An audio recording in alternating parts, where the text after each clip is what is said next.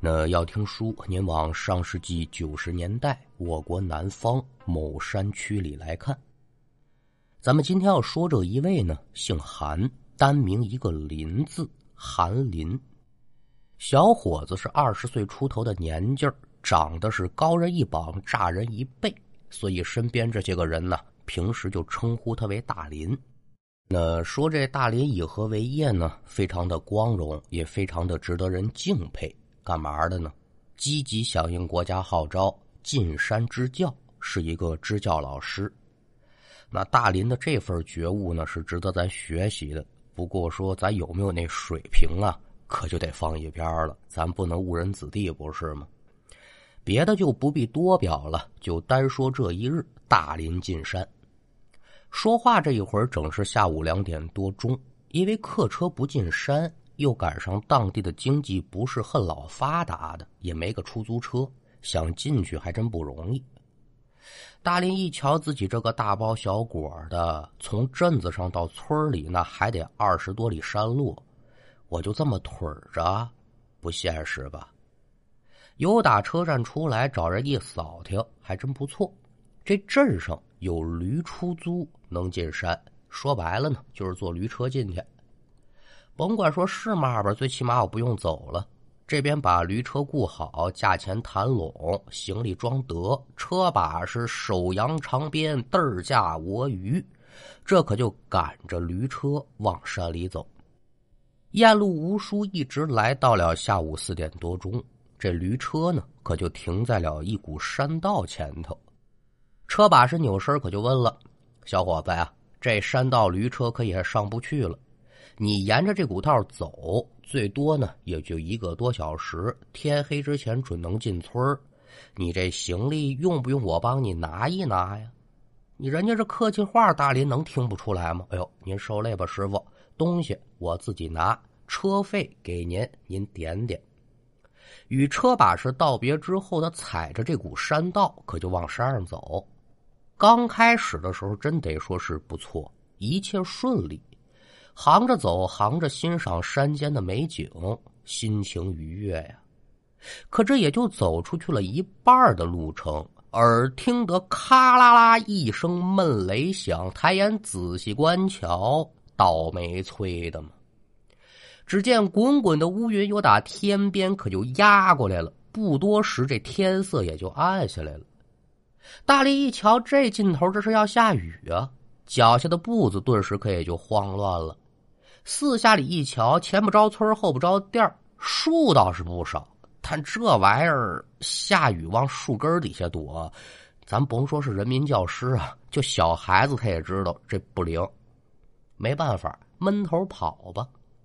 但盼着下雨之前能赶到村子之内。但天要下雨，娘要嫁人，谁管得了这个呀？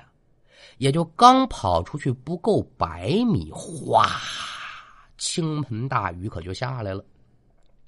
天阴着，本来就瞧不真住路，现在呢又被大雨给遮蔽了视线。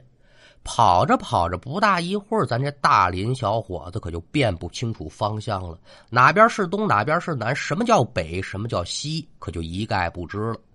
心里一慌，脚下一乱，这人可就沿着一条小道闯进了密林深处。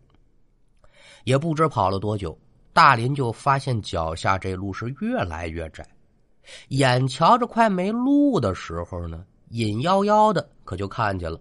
前面不远处有这么一小院儿，打远一瞧还真四只，心里不免可就有些惊喜。哎呦，太棒了！这有院子就代表有人在，我这可就不用怕了。大林是脚步匆匆来到院前，再一瞧，心中不免是闪过了一丝失落。怎么的？这有房子不假，但这不是给人住的啊。这是一座荒废的破庙，早已断了香火，没了人烟。虽说如此，但这地方避雨那不错。脚下不停，大林可就进去了。我估计咱这大林呢，也是没读过聂小倩啊。瞧瞧《聊斋》，看看聂小倩那一篇，他怕是就不敢进去了。小庙不大啊，有这么一大殿，殿前是这么几十个平方的一个空场，布局很简单。可赶等大林准备穿过空场进大殿的时候啊，就发现了有些奇怪了。那按理来说呢，在戴雄宝殿的头喽得放这么一个香炉吧，但是呢，这个前面没香炉，挖了这么一口井。而且这口井看着那也不是常见的那种圆形的井啊，八角形的，并且在井口上呢还盖了这么一个八角形的石盖子。井口外围的井壁上呢雕着不少的花儿，因为顾着躲雨，一走一过扫那么两眼，具体是什么他没细看。这边绕过了水井，来到了大殿之内，大林可也就顾不得仔细打量了。借着微弱的光亮，在大殿之内找来一些枯树枝、烂木头啊。因为这人抽烟，打火机那是常备的。试了试，这打火机还能用。很快呢，这一小火堆儿可就升起来了。见火烧旺之后呢，大林又把身上的湿衣服给脱下来，行李展开，一边取暖，一边就观察周遭的景物。人在紧急情况下啊，都是这样，他顾不了许多。但一旦稳定下来之后，大林再一瞧啊，哎呦，这心里多多少少有点害怕了。咱也不知这庙里供奉的具体是哪路神仙啊？虽然说有些破败，但能看得出来，这造像透露着一副凶神恶煞之相。甭说现在，就说外头是阳光明媚、晴天瓦日，这看起来心里也发哆嗦。但大林这会儿怕的还真就不是这个。这人虽然不信佛哈，但他知道，但凡是能在庙宇当中供奉的，那就准不是什么邪神，就是样貌可怖了一点罢了。那位就得说了，那我看庙里那些个菩萨呀、佛的都慈眉善目的，哪有那么吓人的呀？我可不知您哪位是佛教徒啊？这学徒我说的对不对的啊？甭管说是东密还是藏密佛教吧，都有这么一位大菩萨。我一说，您准知道，不动明王啊。这不动明王的造像就特别的吓人，蓝脸的呀，黄脸的，黑脸的呀，獠牙老长啊。这说獠牙不合适了，虎牙嘛。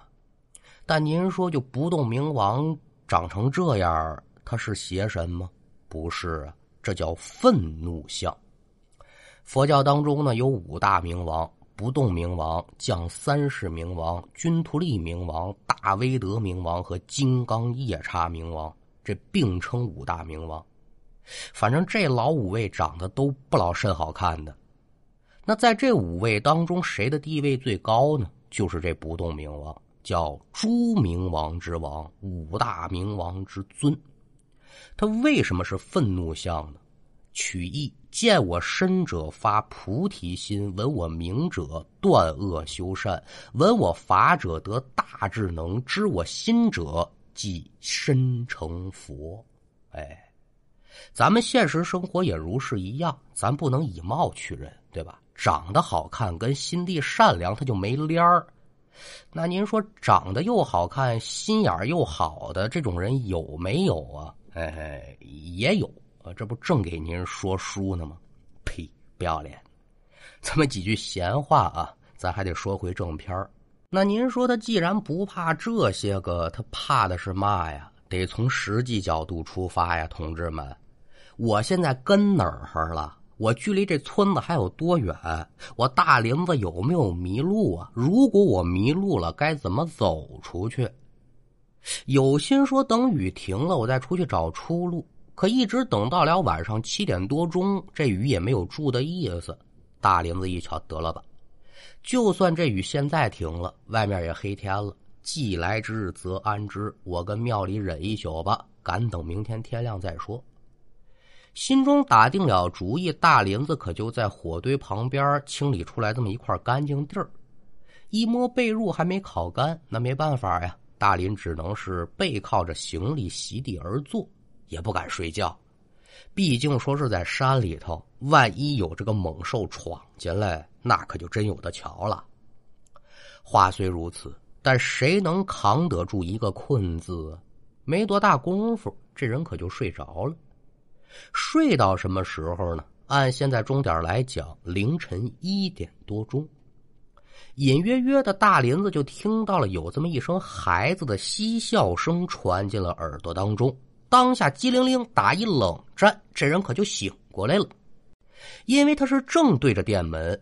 也就在大林把眼睛睁开这一瞬间，借着微弱的光亮，大林子可就瞧见了这么一小孩的身影，由打大殿门口是一闪而过。因为这速度太快，是男是女没瞧清楚。看到这一幕之后，大林子的第一反应就是眼花了。又一想，不对，那如果是眼花了，我听见那动静是由打哪儿来的呢？到了这会儿。大林子还只是觉得奇怪，没往别处想哈。这地儿他是第一次来，人生地不熟，保不齐这庙的附近就有人家呢。或许这谁家的孩子看到我在庙里头跟我开玩笑呢？那要是如此的话，还真就好了。我请这孩子帮我把他带到他们家去，我借宿一宵，也省得我在这破庙里忍着了。心里如是想着，大林子由打地上站起身来，拍了拍身上的泥土，走到了店外。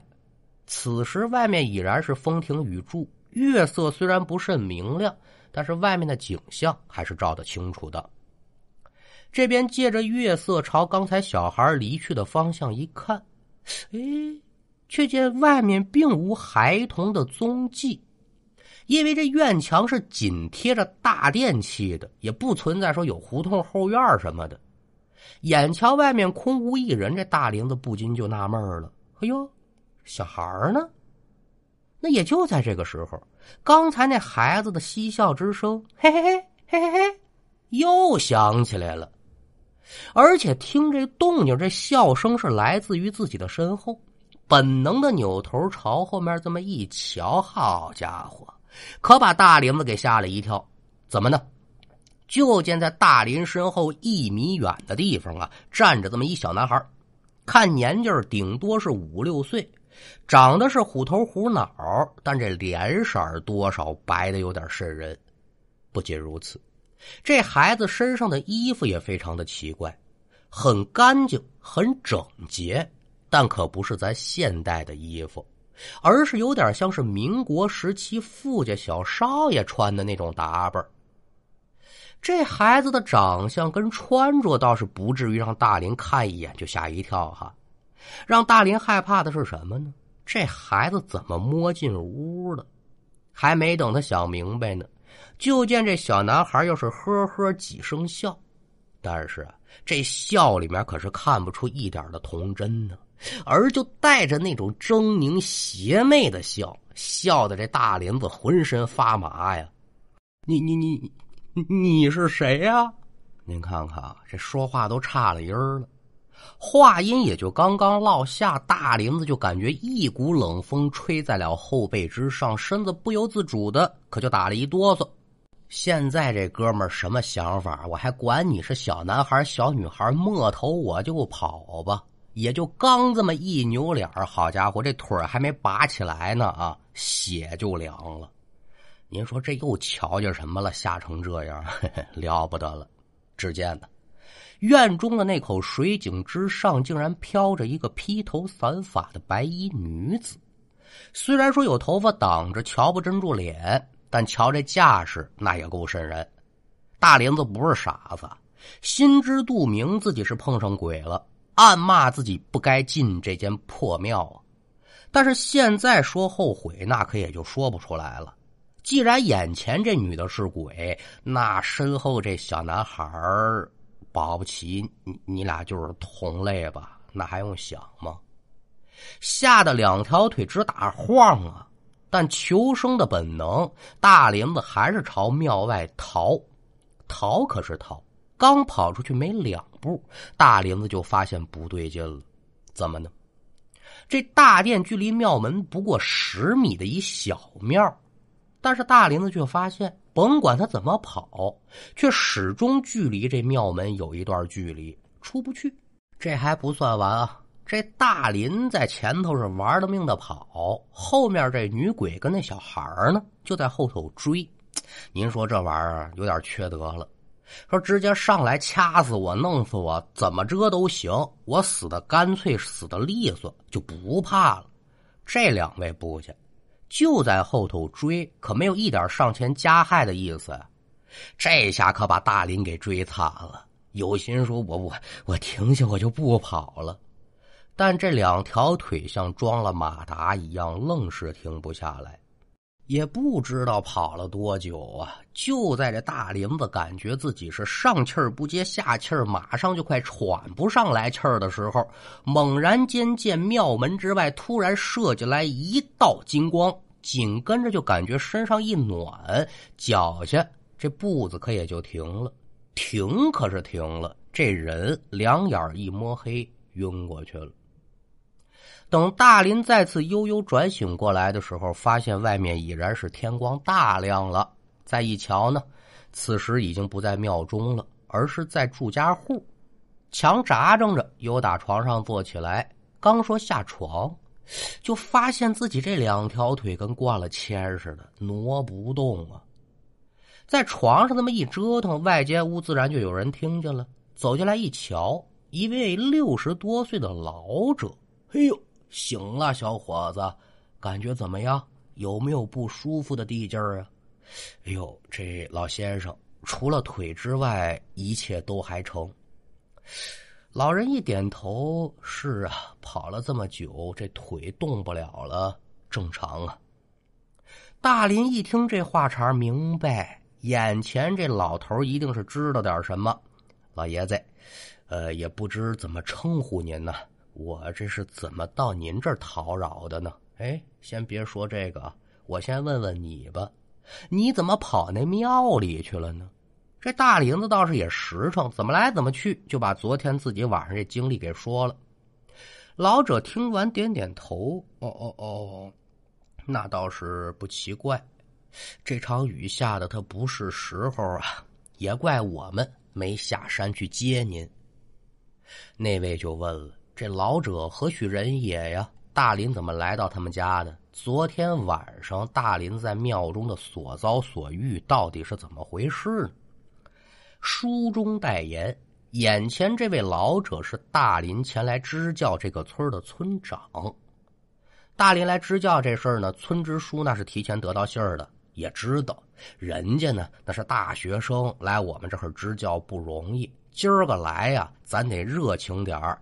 远接近迎的那才行。一等二等就没等着这大林子人来，派人上镇子上一打听，正好打听到那个驴出租的车把式，听说了有这么一年轻人，说是来支教的，已经送到山里头了，亲眼瞧着上的山。村长接到信儿之后，哎呦，坏了，就开始发动全村的人找。一直找到天光大亮，这才在那个破庙里面找到已然昏迷的大林。哦，是是这么回事那那那，受累问问您啊，我我昨儿晚上瞧见那那那是什么呀？哎，别着急呀，慢慢给你讲。您如是一样也不明白这一个女的和一小孩怎么来的，想把这事说清楚了呢，咱这书得往回倒。话说民国年间。在附近呢，有这么一户大户人家，家主姓沈，大奶奶头些年染病过世了。没过二年，这沈老太爷得说是不甘寂寞，又续了一房。进门之后，二奶奶就给这老太爷呢生了个二少爷。好日子没过几年，老太爷是撒手人寰，撇下了这么一大片家业。死之前，老太爷有遗嘱，家里这些产业呢，按人头份来分。话虽如此啊，但这大少爷，也就是这老太爷的大儿子，可是个视财如命的主。眼瞧着我家里这些个产业，本来我应该自己独享的，这又来了个后妈跟这二少爷，就是我这小兄弟，我得跟他二一天作五，那我不干。就伙同手底下的人放了一把大火，把这后妈跟二少爷呢活活的烧死在房中，卷走了所有的家产，够奔他乡而去。临走之际呢，也是担心被冤魂纠缠，就找高人在密林深处建了这么一座神庙，在庙中修了这么一口八卦镇魂井，将两个人的尸骨沉入井中。为的是什么呀？锁住二人的冤魂，使其永世不得超生。其心何其毒也呀！开始的时候啊，这村民也不知这山神庙啊，包括这井到底干嘛用的，还时不时的来这烧香上供。可随着有人不断瞧见这母子二人的亡魂之后，慢慢的这才摸清楚其中的内情。打那之后，可就没人来这庙里头了，这山神庙自然也就荒废了。那书给您说到这儿，您列位也就明白这其中的缘由了。至于说大林子迟迟跑不出去，要我琢磨的话，应该就是鬼打墙吧。这母子二人的亡魂为什么只现身不害他？这原因我就说不清楚了。